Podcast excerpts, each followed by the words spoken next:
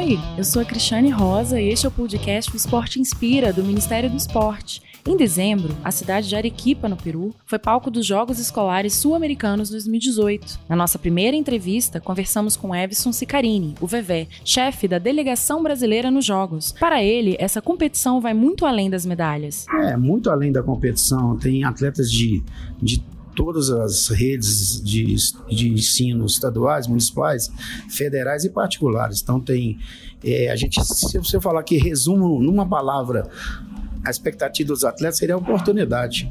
A oportunidade de conhecer outro país, a oportunidade de conhecer outras culturas. O lado social é muito forte.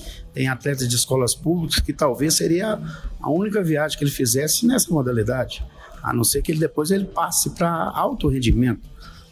Temos atletas escolares que não seguem a carreira de atletas, só estão no período de, da escola, mas tem atletas que não. Então terão outras oportunidades a viajar. Se quiser saber mais sobre a competição, acesse a cobertura completa dos Jogos Escolares Sul-Americanos Arequipa 2018 no site do Ministério do Esporte, esporte.gov.br. Até mais!